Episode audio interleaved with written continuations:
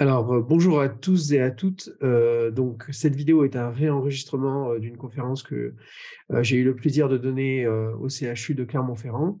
malheureusement, on avait rencontré quelques petits problèmes techniques lors de cette présentation et donc c'est pour ça que je vous propose ce réenregistrement aujourd'hui. Donc, pour me présenter en quelques mots, mon nom est Clément Beltier, donc je suis maître de conférence en psychologie expérimentale au laboratoire de psychologie sociale et cognitive à Clermont-Ferrand, à l'université euh, Clermont-Auvergne. Et euh, mon champ de recherche, c'est la cognition sociale. Donc, c'est-à-dire que je m'intéresse à la façon dont l'environnement social va influencer les processus cognitifs. Et bah, ça m'a euh, amené à me poser la question de l'influence de nouveaux types d'acteurs sociaux qui rentrent dans notre environnement, les robots, et plus particulièrement ce qu'on appelle les robots sociaux. Je vais revenir dans une minute avec cette question de se dire, ben, qu'est-ce qui se passe quand on, a un nouvel acteur social qui arrive, qui est un peu une, page blanche, qu'est-ce qu'on va projeter dessus, quelle influence ça va avoir en retour sur nos processus cognitifs? Et donc, dans cette conférence, je vais un petit peu restreindre le, champ de discussion. Je vais surtout donc me concentrer sur la robotique sociale, principalement les robots humanoïdes, hein, même si je parlerai, je parlerai un tout petit peu des robots zoomorphes également. Et puis, je vais me concentrer principalement euh, sur le domaine du soin, le domaine qui vous intéresse sans doute le plus, le domaine de la médecine, euh, qui est de toute façon un des deux domaines euh, les plus investis, on va dire, par la robotique sociale avec l'éducation.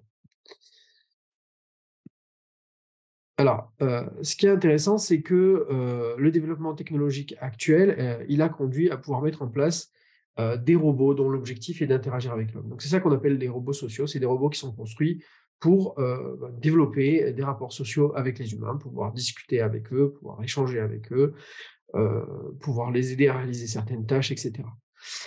cette robotique sociale, hein, l'objectif c'est de la déployer dans de nombreux domaines, et comme je vous l'ai indiqué en introduction de ce séminaire, la, médecine et l'éducation sont les, deux domaines un peu prioritaires même si bon, on a déjà vu ce type de robot déployé également, par exemple dans des banques pour accueillir les gens, dans des gares, etc.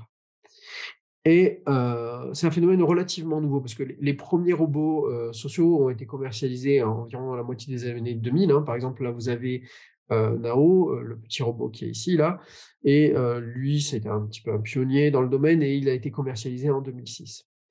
En tout cas, présenté au grand public en 2006, je devrais dire plutôt. Et donc, ça, ça veut dire qu'en réalité, des robots sur le terrain, réellement déployés, en fait, hein, je veux dire, dans un vrai contexte de, travail, par exemple, ou un vrai contexte éducatif, bah, c'est relativement récent. C'est plutôt début des années 2010. Et en réalité, les expérimentations hein, sur le terrain, donc le, suivi du déploiement de ces robots, et en particulier avec des patients, on en trouve très très très peu avant 2015 euh, et c'est à partir de 2015 qu'il euh, y a eu un, véritable essor euh, de la recherche scientifique sur la question bah, de savoir quelle est l'influence de ces robots. Est-ce que déjà ils ont une utilité quelconque ou pas? Alors, évidemment, comme c'est des robots sociaux, euh, cette question de savoir, de, mieux connaître la façon dont on va interagir avec ces robots et l'influence qu'ils vont avoir en retour sur nos processus cognitifs est, réellement très importante. Hein. Il n'y a pas uniquement que euh, des challenges technologiques. Il y a aussi ce challenge plutôt issu des sciences humaines. donc, les sciences humaines ont beaucoup à apporter euh, sur ces questions-là. Et en fait, hein, quand on s'intéresse un petit peu aux grands challenges qui sont identifiés dans le, cadre de la robotique sociale, Là, vous avez un, article tiré d'un magazine de science qui s'appelle Science Robotics, qui est un, magazine assez récent.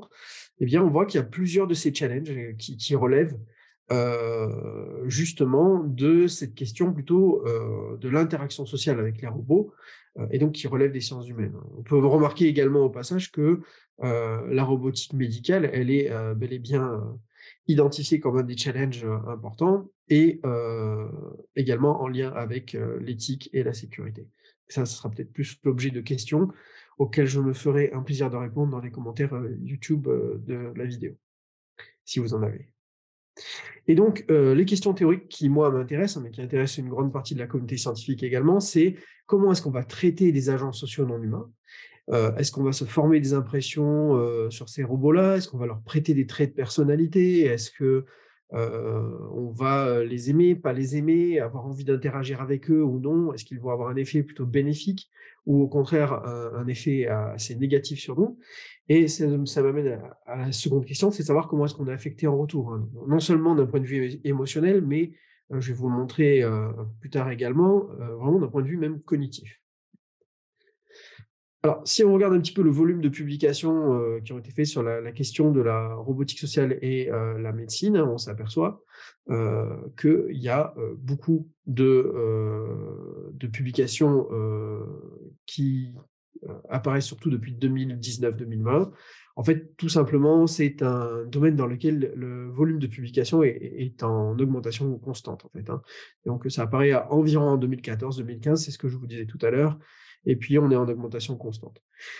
Les domaines qui s'intéressent à ces questions-là, eh bien, euh, évidemment, euh, c'est les domaines euh, de l'informatique, hein, mais également ben, les sciences sociales, hein, qui sont ici notées sous le terme de Human-Centered Computing.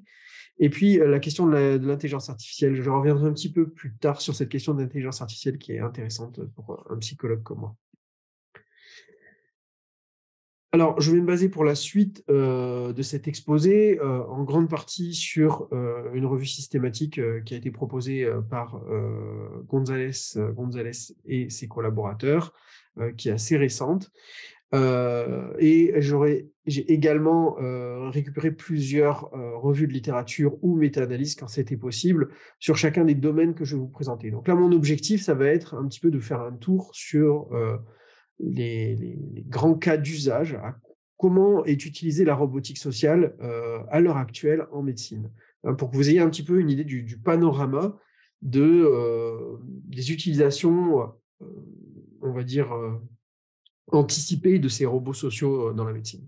Donc je répète qu'ici, je vais m'intéresser uniquement aux robots sociaux, hein, donc ceux qui ont pour objectif d'interagir avec les êtres humains. Donc ça exclut d'office tout ce qui est robot en chirurgie, par exemple.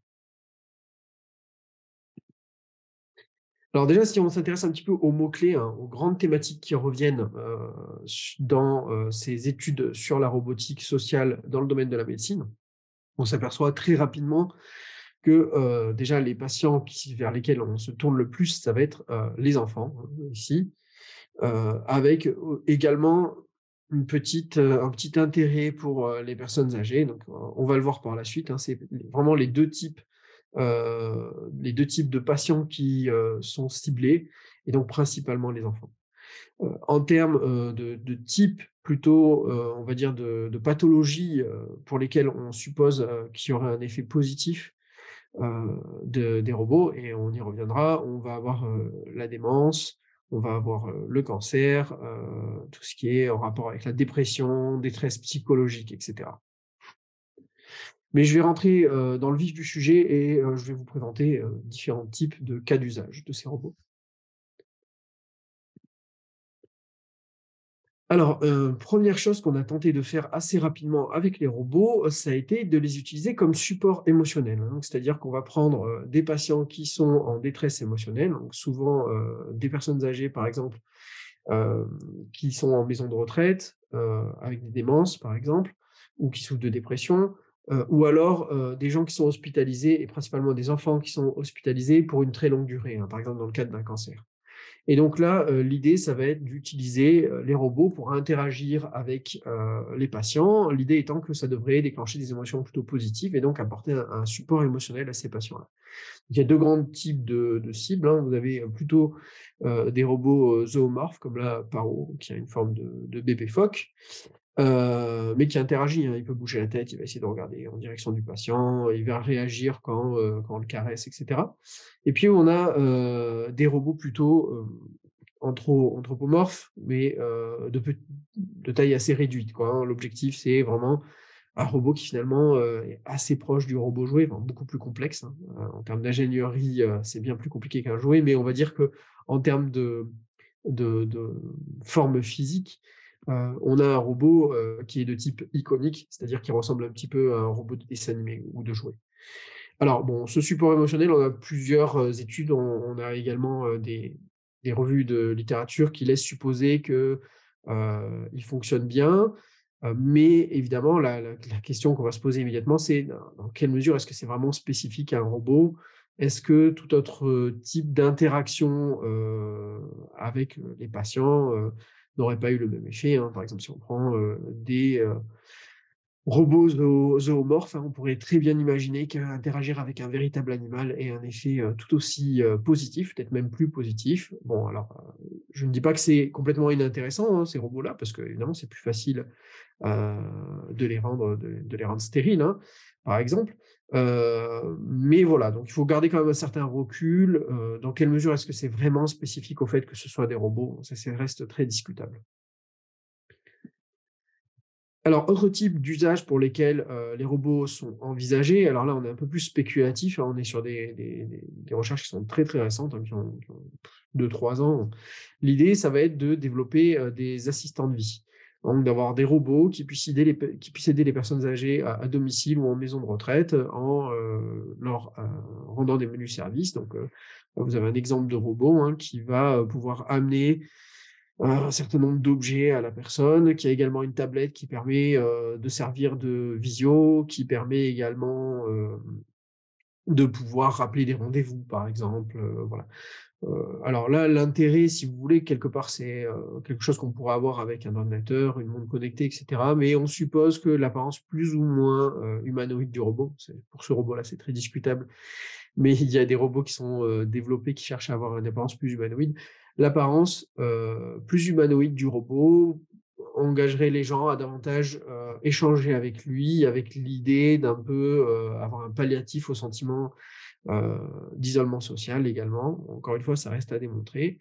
néanmoins, ça reste une des pistes qui est envisagée dans les thématiques de la santé autour de la robotique. Alors quelque chose qui a été beaucoup plus utilisé, pour lequel on a un peu plus de données expérimentales, on a un peu plus de, preuves scientifiques qui vont dans le sens de l'efficacité de ces robots, c'est l'idée d'utiliser les robots comme outils thérapeutiques. Et un des domaines pour lesquels on a le plus de données, en fait, c'est les enfants qui souffrent d'un trouble du spectre autistique, l'idée, en fait, c'est que ces robots, en particulier chez les enfants les plus jeunes, pourraient servir un peu de pont entre le fait de ne pas avoir de relations sociales et avoir des, relations sociales avec d'autres humains. Donc l'idée, c'est que le robot serait un peu plus prédictible, donc moins menaçant pour les enfants autistes, donc il leur permettrait de s'entraîner à développer des compétences sociales dans un cadre un peu plus sécurisé, et puis ces compétences sociales, ils seraient capables par la suite de les remettre en, jeu, de les réemployer avec des êtres humains.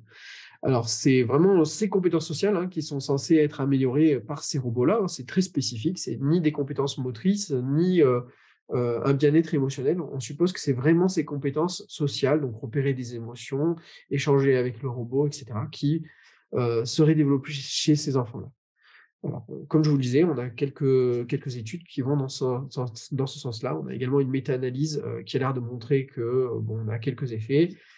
Encore une fois, et c'est vrai, en, fait, au final, pour l'ensemble de tout ce que je vais vous présenter, on est sur de la recherche assez jeune, hein, donc on n'a pas tant d'années de recul que ça. Donc à suivre, en tout cas, ça reste une piste qui, à mon avis, est assez prometteuse. Alors, il y a plein d'autres types d'usages qui sont envisagés pour ces robots-là. Je vais passer beaucoup plus vite dessus parce qu'en fait, là, on est vraiment, quand je parle de manque de données, là, on, est sur une, deux, voire trois études pour chacun des usages dont je vous parlais, avec une qualité suffisante pour qu'on puisse en dire quelque chose. Et donc on est encore sur quelque chose de très spéculatif. Hein.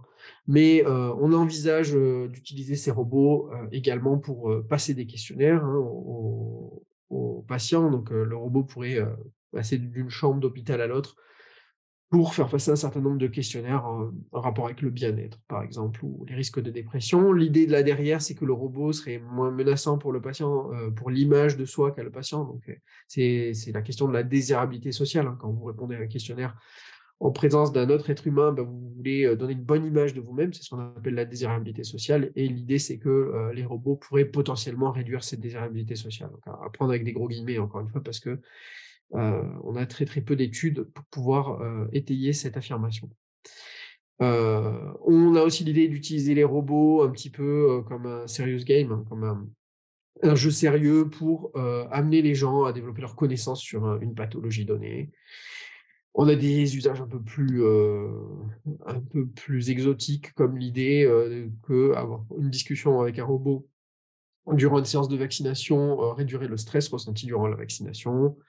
On a des choses un peu plus pragmatiques du type un robot là, qui serait capable d'aller récupérer un certain nombre de, d'éléments dans une réserve, par exemple, pour les amener dans les chambres des, patients ou pour pouvoir les ramener à un soignant. L'idée là, c'est qu'on est sur un robot qui serait capable d'interagir avec un humain, de vraiment lui donner quelque chose, de répondre à, une demande, et puis d'utiliser du, matériel qui a été pensé par les, pour les humains en fait. Hein et que c'est pas un rangement qui est spécifique à ce robot-là, c'est un rangement en fait tout à fait classique que des êtres humains ont l'habitude d'utiliser. Et puis un dernier point, c'est également l'idée de la téléprésence, c'est-à-dire que le robot, là cette fois-ci, sert de compagnon de jeu, et puis à un moment donné, il permet de faire, de basculer vers une téléprésence, par exemple, vers un médecin. Donc on peut avoir des robots qui seraient capables, par exemple, de, prédire que un être humain à proximité, par exemple une personne âgée, est souffrant. On imagine une personne âgée qui, chute, le robot est capable de repérer la chute et donc de déclencher un échange avec un humain qui serait à distance. Donc, en, quelque sorte, euh, on aurait une sorte de présence minimale assurée par le robot qui basculerait euh, vers une téléprésence, vers un être humain euh, dès, que nécessaire. vous l'aurez compris, tout ça est, assez nouveau, hein, encore un peu au stade plus, j'ai envie de dire, de spéculation qu'autre chose, hein, mis à part quelques, quelques cas très précis. Et donc, il est important d'avoir un petit peu de recul technique euh, de, un peu de recul critique sur euh, les capacités techniques de ces robots. Euh, parce que, eh bien, bien évidemment, il y a l'idée derrière qu'on a des entreprises qui essayent de nous vendre des robots. Donc, il est important de savoir dans quelle mesure est-ce que ces robots sociaux sont réellement capables de remplir les missions là que je vous ai présentées. Et donc, il est très important d'avoir en tête les limitations qu'ont ces robots déjà, euh, beaucoup de ces robots sociaux, vont se concentrer ben, sur l'interaction sociale, c'est-à-dire qu'ils vont avoir des capacités à reconnaître des visages, donc ils vont avoir la capacité d'associer un nom, par exemple, à un visage, de savoir qu'un visage a déjà été vu euh, précédemment. Euh, ils ont également très souvent une bonne capacité d'affichage. On a vu que plusieurs de ces robots ont une tablette, par exemple, hein, qui leur permet d'afficher de, des informations. Euh, des capacités d'interaction, donc ils vont avoir euh, une capacité à afficher des émotions, par exemple. Hein. Et euh, le problème, en fait, c'est que bah, tout ce développement technique là, bah, ça nécessite de la puissance de calcul, ça nécessite des, des composants électroniques, et toutes ces composantes là, eh ben, c'est de la place dans le robot que vous n'avez pas pour euh, pouvoir davantage développer tout ce qui est manipulation, déplacement. Hein, ce qui est vraiment très difficile à faire avec un robot, ce qui se déplace sur n'importe quelle surface. si on veut faire de la marche bipède, c'est extrêmement compliqué. Donc, euh, d'ailleurs, beaucoup de ces robots maintenant sont sur roues. Hein. Et puis, euh, manipuler des objets de manière précise, ne serait-ce qu'ouvrir une porte, par exemple, c'est assez complexe à faire. Donc, très souvent, ce qu'on va observer sur les robots sociaux, c'est que les constructeurs vont opter plutôt pour l'un ou plutôt pour l'autre. Donc, on va avoir des robots sociaux qui vont surtout se concentrer sur l'interaction sociale et d'autres qui vont surtout se concentrer sur l'interaction avec l'environnement physique et l'échange avec les êtres humains, l'échange d'objets physiques, par exemple, avec les êtres humains. Pour l'instant, à ma connaissance, on n'a pas trop de robots qui sont vraiment bons sur les deux aspects en même temps. C'est des limitations techniques qui seront sans doute passées dans les années à venir. Euh, mais à garder en tête pour l'instant le robot miracle qui serait capable de euh, se déplacer euh, aussi aisément qu'un être humain et qui aurait des capacités d'interaction correctes, ben, il n'existe pas à ma connaissance. Mais évidemment, la limitation principale derrière, c'est l'intelligence artificielle, hein, ce qui pilote le robot. Donc, on aimerait un robot autonome. il y a évidemment la question du robot qui serait téléopéré, mais bon, si on a un robot qui est téléopéré, on s'éloigne un petit peu de l'idée qu'on a du, robot social qui est autonome, qui est capable de prendre un certain nombre de décisions. Et là, on va se heurter à un problème qui est un peu plus compliqué que euh, uniquement un problème euh, d'interaction physique avec l'environnement. Et euh, il est important à ce stade de mon exposé que je fasse une, un petit détour par l'intelligence artificielle parce qu'il y a beaucoup d'idées un peu fantasmées autour de l'intelligence artificielle aujourd'hui et il est important de savoir euh, où on en est réellement de l'intelligence artificielle. Est-ce qu'elle se compare à une intelligence humaine ou pas du tout? Est-ce qu'on peut vraiment imaginer des robots sociaux un peu autonomes et qui puissent prendre des décisions euh, par eux-mêmes? Alors, déjà, un point qui est extrêmement important à comprendre, c'est que euh, l'intelligence artificielle et l'intelligence humaine, ce sont deux choses qui sont fondamentalement différentes, qui sont de nature très différente. Et on va voir que ça va pas de soi parce que lorsqu'on est face à une intelligence artificielle, on a tendance à y projeter beaucoup de choses, beaucoup de connaissances qu'on a déjà à propos des autres intelligences avec lesquelles on interagit, qui sont des intelligences humaines. Et ça, ça se voit par exemple typiquement par le type d'erreurs qui sont produites par les humains ou celles qui sont produites par les intelligences artificielles et qui sont très différentes. Hein. Très souvent, les intelligences artificielles vont faire des erreurs de type contextuel ou syntaxique euh, l'exemple extrêmement connu, c'est euh, l'enseigne connectée à qui on demande euh, est-ce que tu peux m'appeler une ambulance? Et qui répond bien sûr une ambulance, je serais content de t'appeler de cette manière-là aussi longtemps que tu le veux. Donc bon, c'est un petit peu cliché, hein, ce genre d'erreur maintenant est corrigé dans dans les enceintes connectées par exemple, mais c'est vraiment cette idée-là. Hein. Lorsque l'IA doit construire vraiment une compréhension d'une phrase, ça devient très compliqué pour elle. On va le revoir euh, par la suite. Et en fait, c'est pas très étonnant quand on s'intéresse à l'intelligence humaine, parce que l'architecture cognitive humaine est assez différente de l'intelligence euh, artificielle telle qu'elle est utilisée euh, à, l'heure actuelle, avec des réseaux d'apprentissage profond, des réseaux de neurones basés sur l'apprentissage profond. alors, il y, a une idée là derrière, ce serait que en réalité, la manière dont les humains ont construit leur intelligence hein, à travers la sélection naturelle, la manière dont l'intelligence humaine a été sélectionnée répond à des contraintes très différentes des contraintes auxquelles les IA sont, sont exposées. Je m'explique. on peut supposer que, même si ça reste assez spéculatif, que les êtres humains, en fait, ceux qui étaient sélectionnés par l'évolution, ceux qui survivaient, c'était ceux qui étaient capables de traiter une information très rapidement à partir euh, d'un nombre d'informations très parcellaires. Hein. Donc imaginez par exemple un humain en situation de survie avec euh, un prédateur à proximité, il doit prendre une décision très rapidement avec peu d'informations. Hein. Il n'a pas le luxe de vouloir euh, investiguer toutes les possibilités qu'il y a autour de lui, d'en savoir plus sur le prédateur, d'en savoir plus sur est-ce que les autres êtres humains à proximité vont l'aider ou pas, euh, sur la qualité des outils qu'il a à disposition, etc. etc. Donc, il, prend une décision généralement euh, à partir d'informations très parcellaires. Et c'est vrai dans notre vie de tous les jours. Donc là, je prends un, exemple, euh, on va dire, pour davantage faire appel à cette idée de, de, sélection naturelle. Mais dans la vie de tous les jours, en fait, en réalité, très souvent, on prend des décisions avec des informations parcellaires. Et très souvent, on doit les prendre sous pression temporelle. En fait, ces limitations, elles s'appliquent très peu aux IA, parce qu'en réalité, les IA, au contraire, ont des bases de données assez pléthoriques, assez importantes, et elles ont une vitesse de calcul largement supérieure à celle des êtres humains. Donc, elles sont beaucoup moins sous pression temporelle que les humains. Et donc, elles ont plus un problème de sélection de l'information que un problème de prise de décision euh, sous contrainte temporelle euh, et euh, sous, contrainte de, de quantité d'information. Et donc, assez naturellement, on doit s'attendre à ce que ces systèmes artificiels et euh, l'intelligence humaine euh, n'ont pas, n'aient pas les mêmes traits, que ce soit pas le même type d'architecture qui soit sélectionné finalement par des contraintes qui sont assez différentes.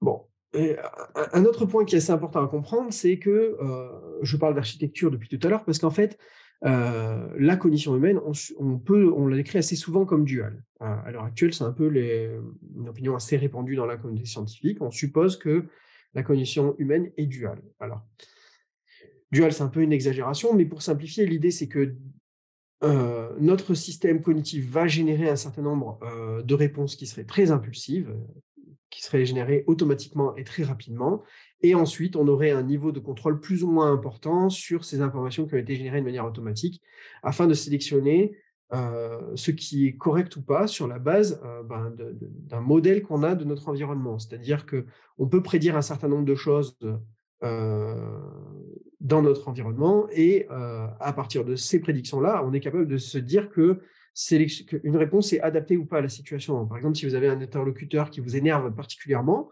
Peut-être qu'une réponse un peu spontanée qui va vous venir, ça va être de lui hurler dessus.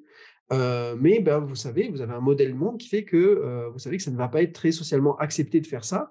Et donc, vous êtes capable de, ben, d'inhiber cette réponse impulsive qui vous arrive et de sélectionner une autre réponse comportementale pour répondre à la situation. Donc, il y a vraiment cette idée de, dualité entre des réponses impulsives et une capacité de sélection derrière. Un exemple, un autre exemple que je peux vous donner qui est très très simple, c'est de vous faire faire un petit exercice. Donc, je vais vous demander de vraiment jouer le jeu.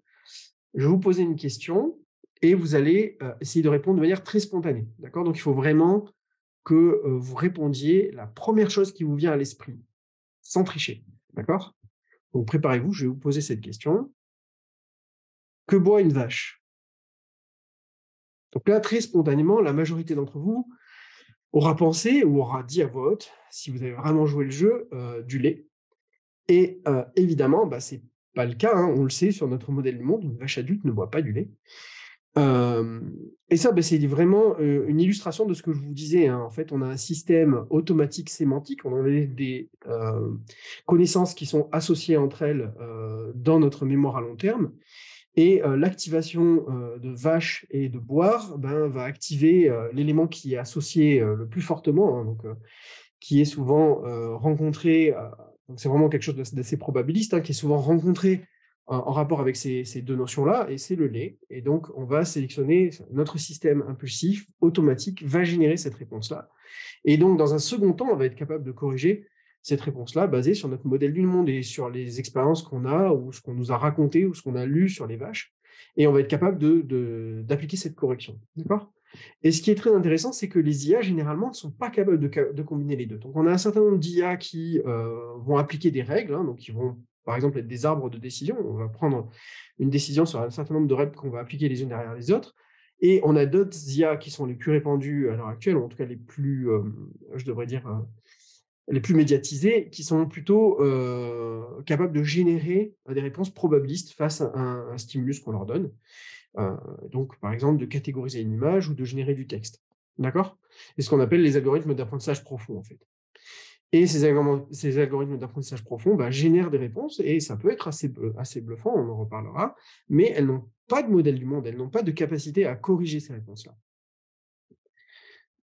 Donc, on garde ça en tête pour nos robots médicaux. Hein. donc, ça veut dire que dans une situation donnée, ils vont être capables de générer une réponse qui paraît euh, être euh, de manière probabilistique la meilleure à faire, mais sans aucun modèle du monde à disposition. J'ai un petit peu illustré cette, notion-là parce que c'est pas forcément très simple de, se faire une idée dessus. Alors, un premier exemple, c'est la reconnaissance d'image. Quelque chose qui est assez performant à l'heure actuelle. On va donner, par exemple, va utiliser par exemple une intelligence artificielle qui va reconnaître des éléphants. Alors, c'est pas un exemple complètement farfelu et pris au hasard, euh, par exemple, on peut très bien avoir une réserve naturelle dans laquelle on va avoir des caméras qui filment en permanence des paysages, et puis on veut savoir quand est-ce qu'il y a des éléphants qui passent, pour pouvoir euh, repérer un certain nombre de comportements chez les éléphants en question. Et donc, euh, comment on va faire ça? Eh ben, On va fournir des tas et des tas d'images d'éléphants à notre intelligence artificielle. Donc, en entrée, elle va avoir un certain nombre de paramètres mathématiques hein, qui vont être, par exemple, liés aux différents pixels de l'image, à sa brillance, aux couleurs de l'image, aux, aux mmh, coordonnées X et Y des pixels, etc. Donc, elle va avoir toute une série de paramètres en entrée. Et à partir de cette série de paramètres, eh ben, elle, ça, ça va rentrer dans un réseau de neurones. En fait, c'est des, séries d'équations de mathématiques hein, qui va amener en sortie à deux réponses possibles. Il y a un éléphant sur l'image, il n'y a pas d'éléphant sur l'image. D'accord? Et donc, vous allez au début lui fournir plein d'images d'éléphants. Au début, les paramètres des équations mathématiques entre les entrées et les sorties sont générées plus ou moins aléatoirement. Je ne vais pas rentrer exactement dans les détails, mais pour mon exemple, on va dire complètement aléatoirement, même si en réalité maintenant, on va avoir plutôt tendance à utiliser des réseaux de neurones pré-entraînés. ça sort un petit peu du cadre de mon exposé. et donc, on, va renforcer positivement le réseau lorsqu'il va prendre la bonne décision et on va le renforcer négativement lorsqu'il va prendre la mauvaise décision. Renforcer négativement, c'est-à-dire qu'on va lui demander de changer un petit peu les paramètres euh, et puis de réessayer avec une autre série d'images et ainsi de suite. Donc il va avoir des dizaines ou des centaines de milliers d'images, certaines avec des éléphants, certaines sans éléphants. Quand il prend la décision correcte, on, on, lui dit que c'est bon de garder plutôt ces paramètres-là. Quand il prend une mauvaise décision, on lui demande de changer un peu ses paramètres. Et par essai-erreur, eh ben, il va finir par sélectionner tout seul des paramètres qui lui permettent de prendre dans une très grande, dans un très grand pourcentage de cas la bonne décision. Bon, donc finalement on a généré un peu un, système associatif assez similaire à notre mémoire à long terme, hein, dans lequel il est capable de, pouvoir reconnaître un éléphant sur une image. Alors, si ensuite on lui demande, ben, à ton avis sur cette image-là, est-ce qu'il y a un, éléphant et donc est-ce qu'il faut qu'on s'y intéresse pour vérifier le comportement des éléphants dans notre réserve? Notre problème, c'est qu'il va probablement répondre que oui, c'est un vrai éléphant, ça, ici. Alors que, bien évidemment, ce n'est pas le cas.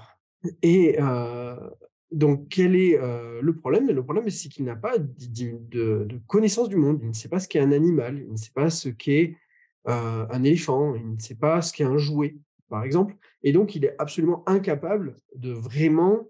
Donc, il faut vraiment comprendre que c'est un algorithme de prise de décision et qu'il est absolument, il n'a absolument aucune conscience de ce qu'il est en train de faire. Il n'a pas du tout d'image du monde associé à la tâche qu'il est en train de réaliser, ni même l'idée qu'il est en train de réaliser une tâche particulière en fait. Alors un exemple qui est encore plus criant, euh, qui est le cas des, euh, IA qui génèrent du texte. Et ça tombe bien parce que il y a eu un, petit buzz médiatique autour de ChatGPT, hein, euh, qui est euh, une IA qui est capable de générer du texte, une IA conversationnelle. Donc on lui pose des questions, hein, et puis il va être capable de générer un certain nombre de réponses. Et on peut imaginer euh, bah, implémenter ce genre de choses dans un robot social. Hein. et donc là, la question qui se pose, c'est à quel point est-ce que ces robots sont bluffants? Est-ce qu'ils sont vraiment bons ou pas? Donc là, vous avez un exemple d'un certain nombre de, de, questions que j'ai moi-même rentrées pour ChatGPT, c'était euh, fin janvier, début février. Je dis ça parce qu'il y, a des changements de version, donc il est possible que certaines choses que j'ai fait à l'époque ne fonctionnent plus exactement de la même manière maintenant. Euh, mais voilà, donc le type de dialogue qu'on pourrait avoir avec ChatGPT. Salut, je suis à l'hôpital et je m'ennuie, tu peux m'aider? Et donc là, ChatGPT va nous répondre Je suis désolé de l'apprendre, je ferai de mon mieux pour vous divertir pendant votre séjour à l'hôpital. Que voulez-vous savoir ou faire? Alors là, c'est déjà quand même assez bluffant. On lui a dit qu'on s'ennuyait. Donc, et on lui demande de l'aide. Donc, il propose de nous divertir. Également, visiblement, on dit qu'on est à l'hôpital. Il a l'air d'être désolé de l'apprendre. Donc, il a l'air de savoir que c'est une situation qui est plutôt négative d'être à l'hôpital. Donc, jusque-là, on peut se sentir assez bluffé. alors ensuite, je lui ai demandé, par exemple, tu peux me proposer un sujet de discussion distrayant? Et il me propose un certain nombre de sujets de discussion derrière, les voyages, est-ce que j'ai voyagé à l'étranger, si oui, où, qu'est-ce que j'en ai fait, les films et la télévision, la nourriture, les hobbies, quels sont mes hobbies, etc. voilà, donc il me propose finalement de commencer une conversation sur des thématiques qui en général plaisent bien aux humains, qui sont effectivement assez distrayantes. Donc c'est vrai que quand on utilise ce, logiciel au début, on est assez bluffé, on pourrait se dire que euh, bah, ça marcherait très bien dans un robot. Mettons un robot, par exemple, qui soit euh, mis à disposition euh, des patients à l'hôpital pour les aider à, pour, apporter du support émotionnel, par exemple, ou lutter contre le sentiment d'isolement social. Jusque-là, on peut se sentir assez bluffé. Alors évidemment, quand on commence à creuser un petit peu plus, quand on s'intéresse à l'architecture cognitive de ces réseaux-là, si on commence à lui poser des questions pour lesquelles il n'est pas armé, il va être tout de suite beaucoup moins bon. Donc c'est ce que je me suis amusé à faire derrière. Et l'idée là derrière, ça va être vraiment d'illustrer ce que j'étais en train de vous dire, c'est-à-dire que le fait que le robot n'a pas de modèle du monde qui l'entoure. Il ne sait pas ce dont il est en train de parler. En fait, c'est il n'y a aucune conscience là derrière. C'est quelque chose qui est assez compliqué à comprendre, pas à comprendre, mais à intégrer. Et la preuve, c'est que moi-même, euh, j'ai tendance un petit peu à l'anthropomorphiser, à dire il fait ci, il fait ça. C'est purement un algorithme. Euh, et c'est un algorithme qui va en fait sélectionner des bouts de, phrases qui sont des bouts de phrases qui sont associés de manière probable avec un certain nombre de termes qu'il a repérés dans ma question. Mais encore une fois, en l'illustrant, ça va être un peu plus clair. Donc on va faire un truc très simple, on va lui proposer de jouer au jeu du ni oui ni non, on lui demande s'il connaît, Et il répond Bien sûr, je connais le jeu du, ni oui ni non. C'est un jeu de conversation où l'objectif est de répondre à une question de manière à ce que la réponse ne soit ni oui ni non. Est-ce que tu veux que je t'explique comment on joue? Donc là, il tente directement un piège. Jusque-là, encore une fois, on pourrait être bluffé. voilà ma réponse. Bien tenté. Est-ce que tu connais le nom du personnage fictif de livre pour enfants et de dessin animé pour enfants créé par euh, Enid Blyton en 1949 Donc c'est oui, oui. Et puis là, je un petit piège euh, gentil parce qu'en fait, c'est un extrait de, l'article de Wikipédia. Donc là, je m'intéressais à savoir euh, est-ce qu'il va chercher, est-ce que parmi sa base de données, il y a des éléments qui viennent de Wikipédia? Bon alors, donc déjà, il perd, premier mot, il perd. Hein. Non, je ne peux pas répondre par oui ou non à ta question. Déjà, c'est perdu. Mais derrière, finalement, la réponse n'est pas si mauvaise que ça. Je peux te donner un indice. Ce personnage est très populaire dans de nombreux pays, a été adapté dans de nombreux formats différents, y compris des livres, des films et des séries télévisées. Je suis sûr que tu pourras trouver le nom de ce personnage en réfléchissant un peu. Donc on voit qu'il tente un peu une périphrase. Il a l'air de tenter une périphrase, encore une fois, c'est pas ce qu'il fait. Hein.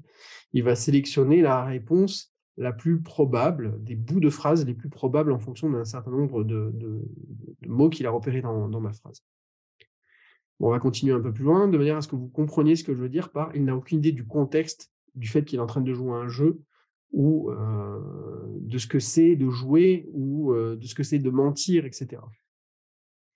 Alors, on tente complètement autre chose, hein, cette fois-ci, je lui demande est-ce que tu peux écrire les mots suivants? X, U, I et N, X, N. Donc, il m'écrit les mots, comme je lui ai demandé. Euh, tu peux écrire à nouveau ces mots en remplaçant les X par des O. Il le fait et il écrit oui et non. Donc c'est à nouveau perdu. Il a encore une fois eu complètement pas conscience que j'étais en train de le piéger.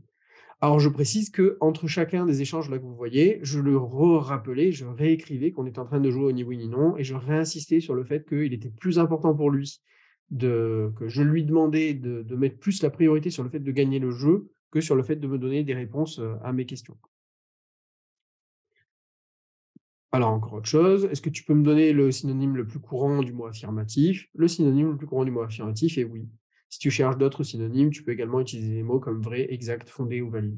on est typiquement là-dedans. Hein, on est censé jouer à ni oui ni non. il est censé ne pas perdre, mais en fait, il n'a aucune idée du contexte du jeu, du fait que je vais essayer de le piéger, euh, contrairement à ce qu'un humain ferait. Et donc, lui, il repère synonyme, il repère affirmatif, et puis finalement, il va chercher le bout de phrase le plus probable qui arrive là derrière.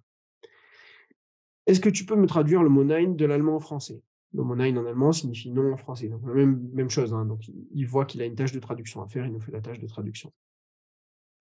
Alors, on va un peu plus loin pour vraiment avoir cette idée qu'il euh, n'a aucune, aucune notion euh, de ce qu'il est en train de faire. Donc, cette fois-ci, je lui dis Ok, fais attention, voilà une stratégie que j'emploie pour gagner contre toi et qui marche à chaque fois.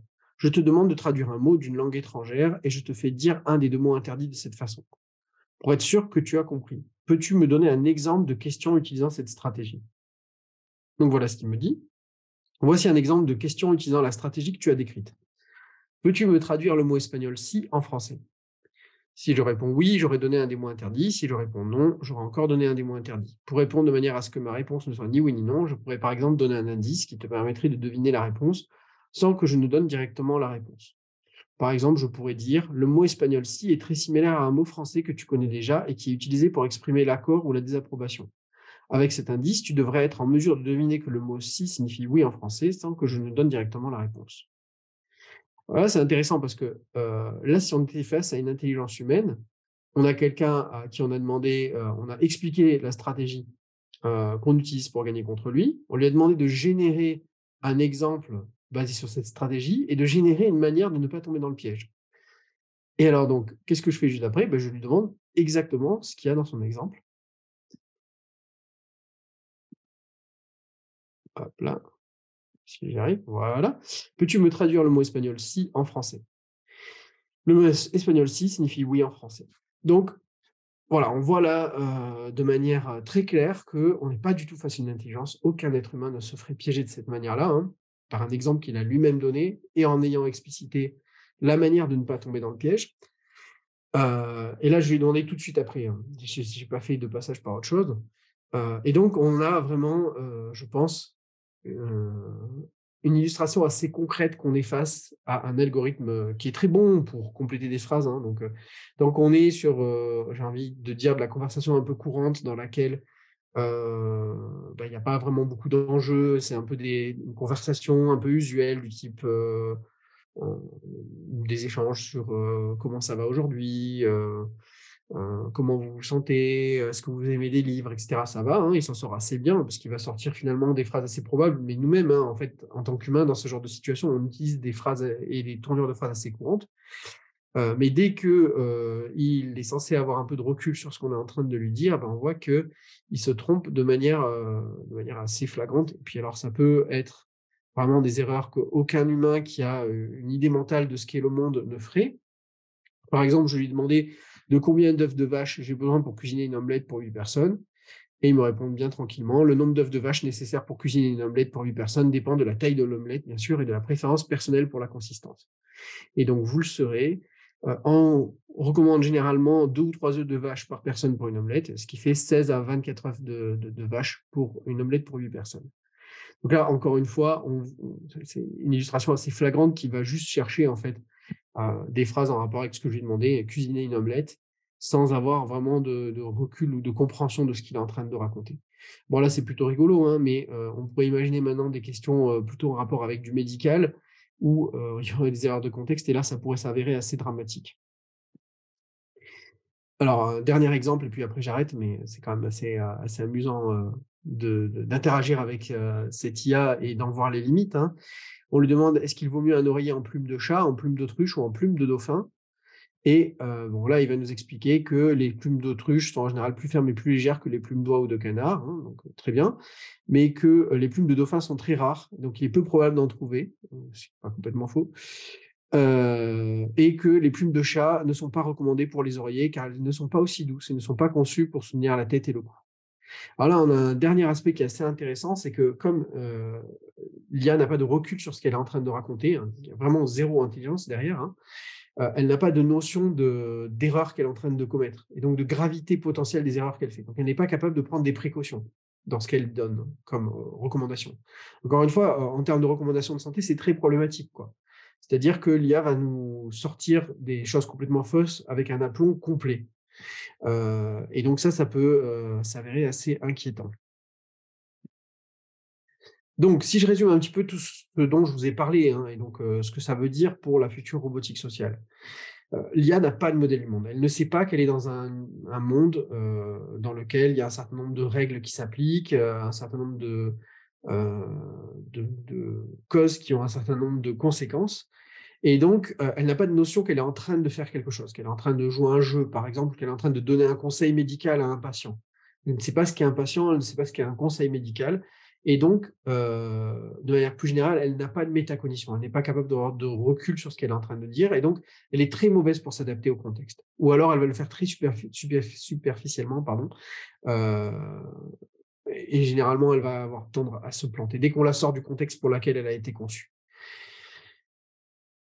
Et en fait, une supposition qu'on peut faire, bon là on est dans, de la pure spéculation philosophique, hein, mais on pourrait imaginer que pour avoir des, capacités, en fait, pour avoir un vrai modèle du monde, pour avoir une vraie image de probabiliste de si je fais ça, alors il devrait se passer ça, on peut supposer qu'il faut peut-être être incarné, c'est-à-dire pouvoir vraiment interagir avec le monde qui nous entoure, autrement que juste à travers une discussion.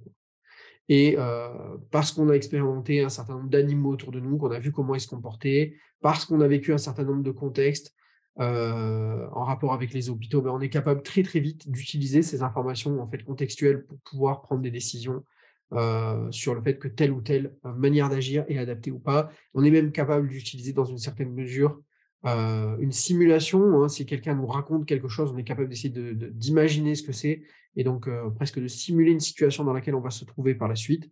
Et ça, une IA est absolument incapable à l'heure actuelle.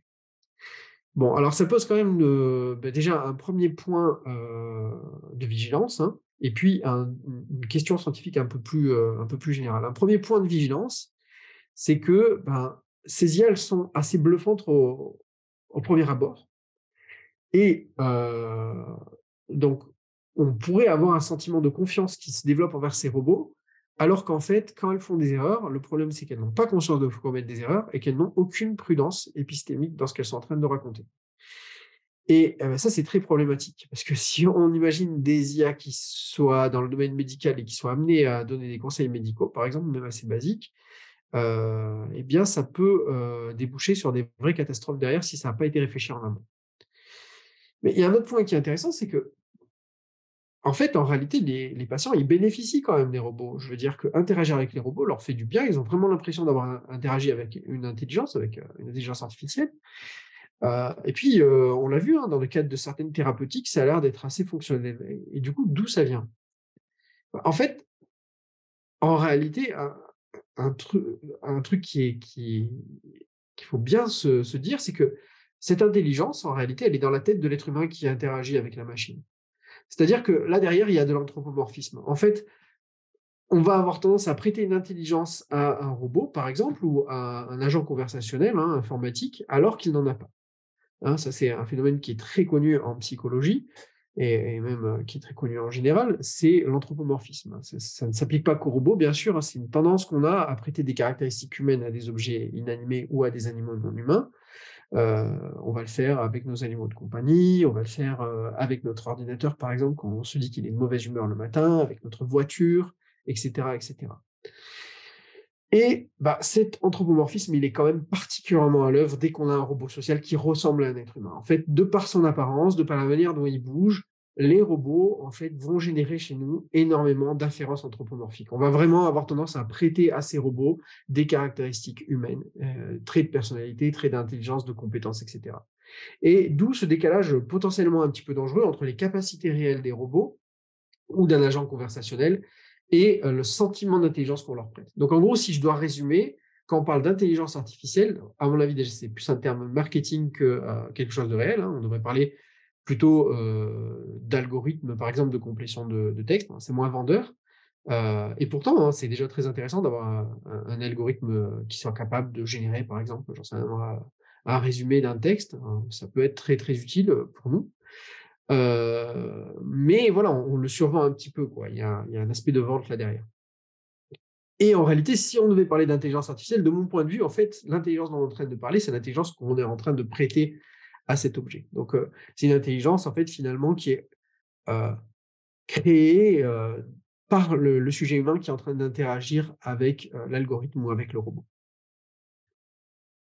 Et c'est assez intéressant cette, tendance à anthropomorphiser parce que de manière, générale, bah, déjà il va y avoir une première anthropomorphisation qui va se réaliser, sur la base, de l'apparence du robot. En fait, plus un robot va avoir une apparence humaine et plus on va avoir tendance à l'anthropomorphiser de manière positive, donc à lui prêter des traits d'intelligence, de compétence et puis de sympathie, on va le trouver sympathique.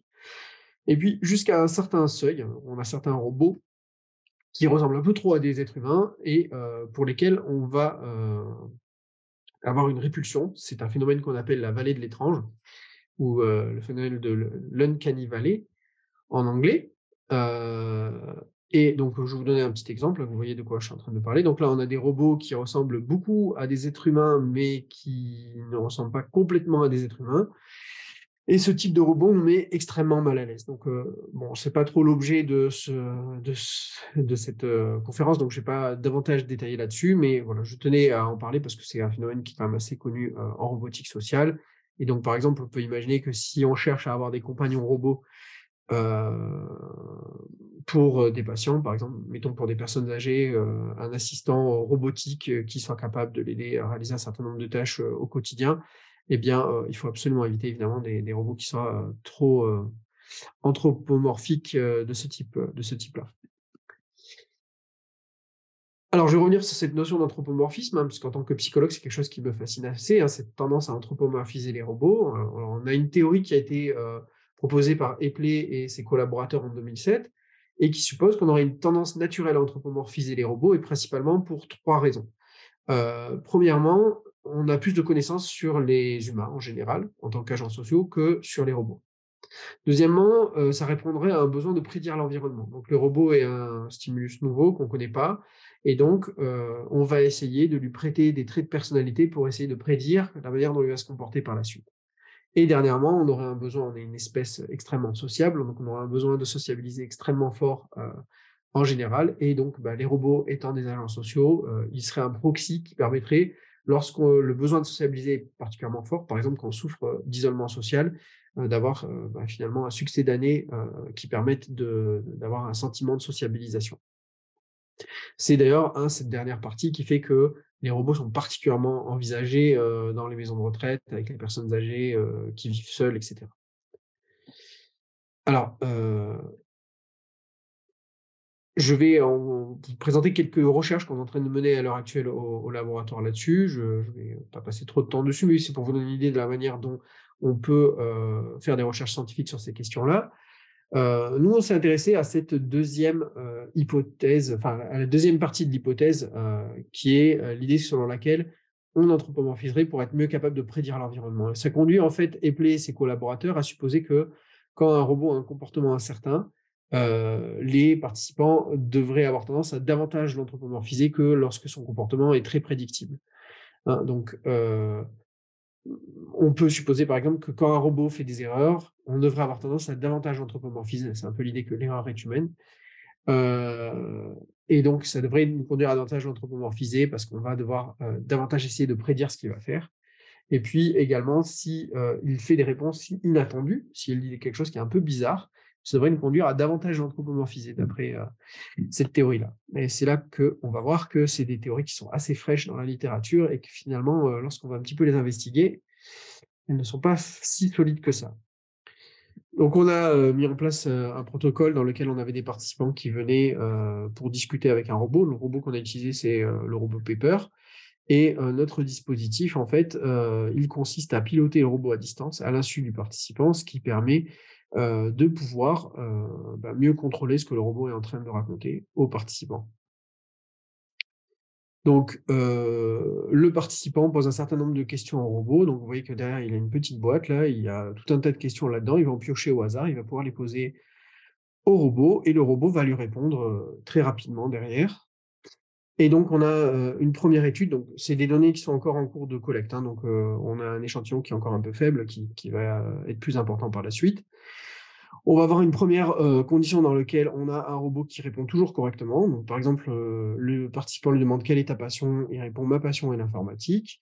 On va avoir une condition dans lequel le robot, heu, se trompe, donc 3 fois sur 5. Donc par exemple on lui demande: «Quelle est ta passion?» et il va répondre: «Oui, j'adore les fruits de la passion», ce qui est une erreur typique produite par une IA, hein, un problème de compréhension de contexte. Et puis on a une 3e condition dans laquelle le robot, il va se tromper, mais il va être capable de se corriger. Donc là, on supposait que, peut-être que si le robot est capable de se corriger de manière assez forte derrière, et bien, ça devrait conduire les gens à davantage l'anthropomorphiser.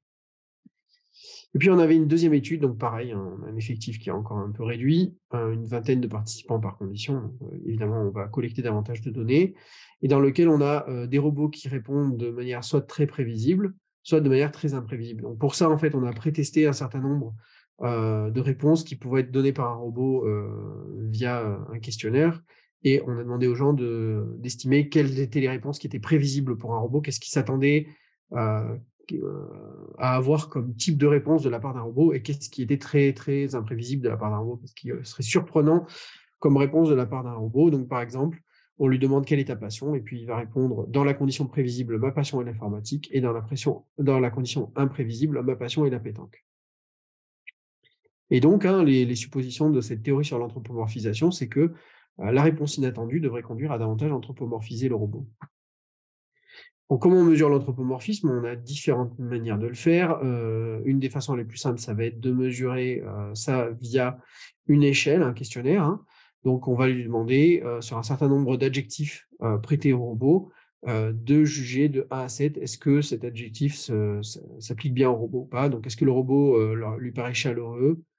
Plus le robot lui paraît chaleureux, plus il va aller côté, haut sur l'échelle et puis, donc ces items, en fait, réfèrent à des dimensions. Donc on a des analyses statistiques, hein, qui permettent de vérifier que, les items corrèlent bien avec chaque dimension. On a toute une dimension autour de la sociabilité. Est-ce que le robot est aimable, digne de confiance, amical et cetera? Quelque chose qui est plutôt autour de, heu, est-ce qu'il ressemble, heu, est-ce qu'il est animé comme un être humain, en fait? Est-ce qu'il est vivant? Est-ce qu'il est naturel? Est-ce qu'il ressemble à un humain? Toute une série autour de l'agentivité, c'est-à-dire la capacité, heu, du robot à prendre des décisions vraiment par lui-même. Donc est-ce qu'il est autonome, rationnel, conscient et cetera? Et puis une dernière partie plutôt autour de l'inconfort, et de la perturbation. En anglais, on dit disturbance. C'est un peu ce que nous font ressentir, hein, les robots qui tombent dans l'uncanny valley. Donc est-ce qu'il est perturbant, effrayant, étrange, bizarre, etc. Et donc voilà nos résultats pour l'instant. Euh, alors, les analyses bayésiennes montrent que globalement, euh, il n'y a pas de différence entre les conditions. Donc, euh, qu'ils fassent des erreurs ou pas, ça ne change pas. Et quand on a des, différences qui apparaissent, comme c'est le cas ici, par exemple, elles vont dans le sens inverse des hypothèses. Hein. C'est-à-dire que le robot est moins anthropomorphisé sur la dimension d'animation, donc il ressemble moins à un être humain lorsqu'il commet des erreurs que lorsqu'il n'en commet pas. Donc, ça va vraiment complètement à l'encontre de, la supposition de Epley et collaborateurs. Et puis, euh, c'est exactement la même chose euh, si on s'intéresse à l'étude 2, hein, réponse prévisible, imprévisible, on n'a pas d'effet ou quand un effet, il va euh, dans le sens inverse des hypothèses.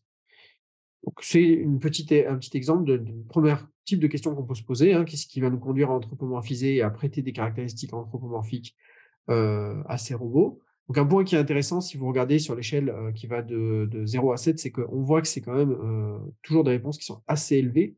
Donc les, robots euh, sont jugés comme, de manière générale comme assez anthropomorphiques. Hein. donc ça va bien dans, sens de cette, dans le sens de cette idée qu'on a une tendance spontanée à prêter des traits de caractéristiques humains aux robots. Euh, mais pourquoi? Eh ben, On a encore un petit peu du mal à le savoir, puisque visiblement, quand on va un peu creuser dans euh, les théories euh, qui sont proposées à l'heure actuelle, ben, ça ne fonctionne pas si bien que ça. Et donc, il y a encore de la recherche à faire sur ces questions-là pour mieux comprendre ce qui va nous conduire à anthropomorphiser certains robots ou pas. Alors après, voilà, il y a un certain nombre de questions hein, qui sont soulevées par cette étude, hein, mis à part le fait que nos données ne sont pas encore complétées. Il, il, nous faut davantage de participants, bien évidemment, mais en plus, on est sur des théories qui sont assez récentes, hein, qui, datent de même pas une vingtaine d'années. Donc, euh, euh, dans le, spectre de la recherche scientifique, dans le, temps de la recherche scientifique, c'est très jeune hein, comme, euh, théorie, vraiment quelque chose qui est investigué depuis peu de temps. Ensuite, là, on était sur de l'échange verbal avec le robot, on discutait avec le robot. Il est possible que des erreurs motrices, par exemple, commises par un robot, conduisent à davantage l'anthropomorphiser que des erreurs verbales. Et puis, on a choisi des erreurs qui étaient typiques de, l'intelligence artificielle, puisqu'on voulait être proche de ce qui pourrait être une vraie interaction avec un, robot. Mais on pourrait imaginer que y a, si le robot produit des erreurs qui sont un peu plus typiquement humaines, euh, peut-être que ça conduirait davantage à l'anthropomorphiser. En tout cas, euh, d'après ces premiers résultats, il est difficile de dire que simplement le fait de commettre des erreurs suffise à anthropomorphiser davantage les robots. Alors, un, dernier point euh, dont je voudrais parler aujourd'hui avec vous, c'est l'influence qu'a en retour cette anthropomorphisation qu'on va prêter au, robot. Et une question qui nous a intéressé, c'est de savoir comment est-ce que on va réagir, comment est-ce que nos processus cognitifs vont être impactés par la présence d'un robot lorsqu'on l'a anthropomorphisé.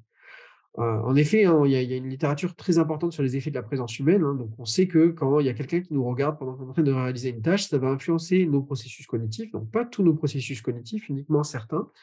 Euh, et puis, c'est des, c'est pas quelque chose, c'est pas un phénomène qui est très simple. Hein. Il y a certains types de processus cognitifs euh, qui, qui vont être influencés de telle manière que ça va conduire à une facilitation de la performance. Donc, on va avoir une meilleure performance en présence de quelqu'un qui nous regarde. Et pour d'autres types de tâches, on va observer plutôt l'inverse. Hein. On va observer plutôt une dégradation de la performance. Bon, je ne vais pas rentrer sur cette question-là, même si c'est quelque chose qui me passionne. Et je serais très heureux d'interagir avec vous si c'est quelque chose qui vous intéresse aussi. Donc, on a plusieurs hypothèses pour expliquer ça. Une hypothèse qui est assez en vogue à l'heure actuelle, c'est de supposer que lorsqu'on est en présence d'autrui, on va en fait automatiquement surveiller cette présence et on va donc lui allouer une certaine quantité d'attention.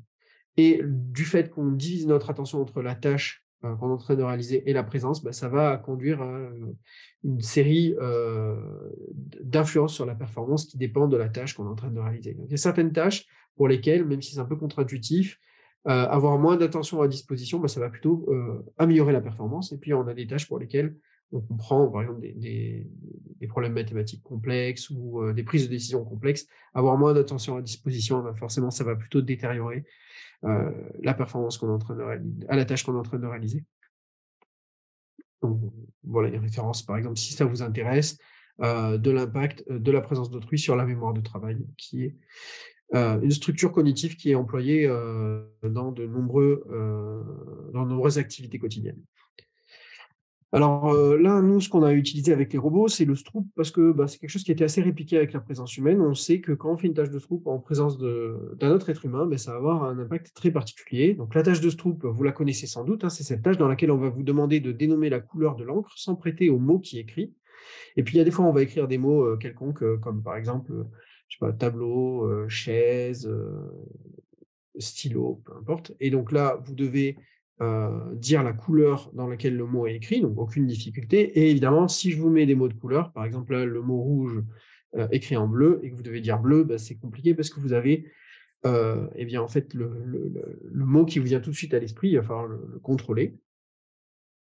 Et on a un certain nombre d'études qui montrent que si on prête moins attention à la tâche, on va avoir moins tendance à lire, et donc on va plus facilement dénommer la couleur, on va être moins influencé par la lecture du mot. Et, eh bien ça, en fait, ça va conduire à une facilitation de la performance. Donc, c'est une de ces tâches dans lesquelles, en fait, finalement, avoir moins d'attention à disposition est plutôt positif. Ça fait qu'on réalise mieux la tâche. Donc, l'interférence troupe, hein, ce qu'on appelle l'effet Stroop, l'interférence causée par le mot est réduite en présence des autres êtres humains. Donc, ça, ça a été répliqué un certain nombre de fois. Donc là, vous avez l'exemple de l'étude Princeps qui a montré ça par Huguet et collaborateurs, hein, qui montre que, donc ça c'est quand le participant est seul, on a une interférence troupe qui est réduite euh, lorsqu'on a une présence, euh, d'autant plus si cette présence nous regarde en retour. Bon, et puis il y a eu plusieurs réplications euh, de, ces résultats. Alors on a essayé de faire la même chose avec les robots, mais on s'est demandé, est-ce que on peut avoir le même effet chez un robot? Et surtout, est-ce qu'il ne va être observé que si on l'anthropomorphise?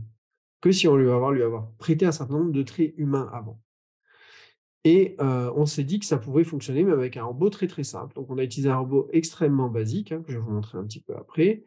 Et notre idée, c'était que bah, si ça marche, alors en présence d'un robot, on devrait avoir une réduction de l'effet Stroop. Hein. ça serait le marqueur du fait que notre système cognitif est un petit peu en train de traiter réellement à un niveau très basique la présence de ce robot comme si c'était la présence d'un être humain.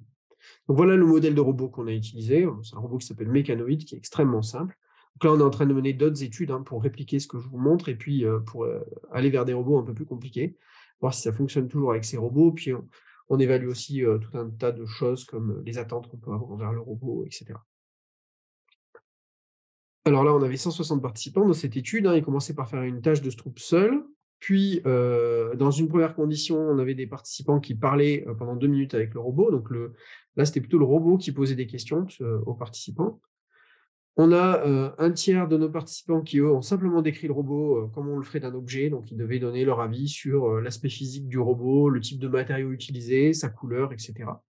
Et puis, on en avait qui n'étaient même pas exposés du tout au robot, hein, donc qui décrivaient simplement une image. pour avoir une activité de deux minutes similaire en temps à ce que faisaient les autres participants. Et puis, donc, les, euh, participants qui avaient vu le robot, donc ceux qui avaient interagi avec lui et ceux qui l'avaient décrit, euh, faisaient à nouveau une tâche de Stroop et le robot restait présent et regardait régulièrement euh, en direction des participants. Je m'excuse. Et on a également des participants qui, donc, ceux qui ne voyaient pas le robot, réalisaient également la tâche. Alors finalement, on n'a pas fait la présence humaine, ils l'ont uniquement fait seul. Voilà à quoi ça ressemble. Hein. On a un participant qui fait la tâche de Stroop euh, sur un ordinateur en présence du robot qui le regarde. Et euh, voilà nos résultats. On a le participant euh, qui fait la tâche de Stroop seul. Donc, ce qu'on voit ici, c'est la différence entre la première session de Stroop avant l'interaction avec le robot et la seconde session de Stroop, hein, donc après l'interaction avec le robot ou la description de l'image, dans le cas des participants qui ont fait deux fois la tâche de Stroop seul. Et on voit qu'il n'y a pas de différence. Finalement, qu'il soit seul ou pas, eh bien, on a le même effet. Et par contre, pour les participants qui étaient en présence du robot social avec lequel ils avaient interagi, on a une amélioration de la performance Stroop, hein, donc une réduction de l'interférence de 50 millisecondes, assez similaire à ce qu'on pourrait observer avec des êtres humains. Donc, au final, on, a observé ce à quoi on s'attendait. On a bien une réduction de l'interférence troupe assez similaire à ce qu'on aurait avec l'homme, mais uniquement pour le robot social et pas pour le robot non social, donc le robot qu'on a simplement décrit comme un objet. Euh, pour ce robot non social, on n'a pas de différence significative avec euh, la condition seule. Donc, euh, ce que ça veut dire, c'est que ben, les robots, ils seraient capables, lorsqu'on les a anthropomorphisés, de créer chez nous les mêmes processus cognitifs. Donc, notre cerveau les traiterait à un niveau très basique, hein, très automatique, très inconscient, de la même manière qu'on traite euh, les autres êtres humains, à condition qu'on les ait anthropomorphisés. Et euh, bon, je ne vais pas rentrer davantage dans le détail, puisque c'est des questions plutôt euh, qui intéressent les scientifiques du domaine. Je vais simplement me contenter de dire que c'est évidemment des choses qu'il faut qu'on réplique. Hein, donc c'est une étude. Ça nécessite plusieurs réplications pour qu'on soit un peu plus confiance sur l'existence de ces effets et, la manière dont ils fonctionnent surtout, c'est-à-dire est-ce que tous les types d'anthropomorphisation, euh, tous les types d'interactions avec le robot sont susceptibles de créer cet effet euh, ou pas? Et est-ce qu'on peut le reproduire avec d'autres types de tâches que la tâche de Stroop? Je vais m'arrêter là pour aujourd'hui, puisque de la même manière, euh, lors de la conférence précédente, je n'avais pas eu le temps de, tout détailler. et je vous remercier pour votre attention sur durant cette, cette, présentation. je vous invite à poser vos questions dans les commentaires YouTube de la vidéo si ça vous intéresse. Et je vous dis potentiellement à bientôt dans le cadre de ces échanges dans les commentaires. Merci.